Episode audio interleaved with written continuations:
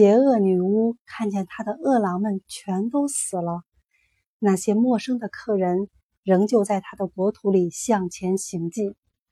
她更加生气了，又用银笛招来了一大群野乌鸦。她对乌鸦王说：“火速飞到那些陌生人那里去，啄出他们的眼睛，把他们撕成碎片吧。”野乌鸦们就乌泱泱的一大群的飞向多罗西和他的同伴。这次我来战斗，稻草人勇敢地说：“你们躺在我的身旁，就不会被伤害了。”多罗西、铁皮人和狮子立刻一起躺在地上，稻草人则挺立着，伸出手臂准备战斗。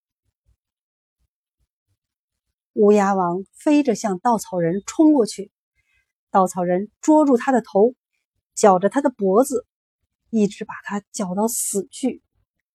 接着，另一只乌鸦向他飞来，稻草人也绞他的脖子。最后，稻草人将所有的乌鸦绞死，赶紧带着大家继续上路。邪恶女巫看见乌鸦们死成一堆。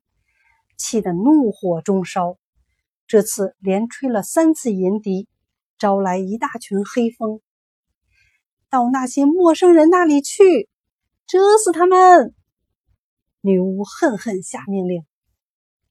黑蜂群立刻转过弯来，急速飞向多罗西他们赶路的地方。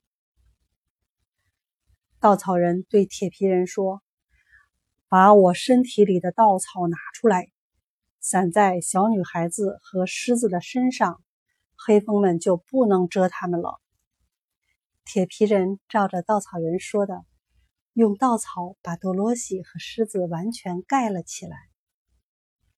黑蜂们找不到一个人，只能蛰着铁皮人，但坚硬的铁皮毁损了他们所有的刺，铁皮人却一丁点儿也没有受伤。黑蜂们的刺毁了。他们就不能够活了，纷纷散落在铁皮人的四周，厚厚的像一小堆上等好煤。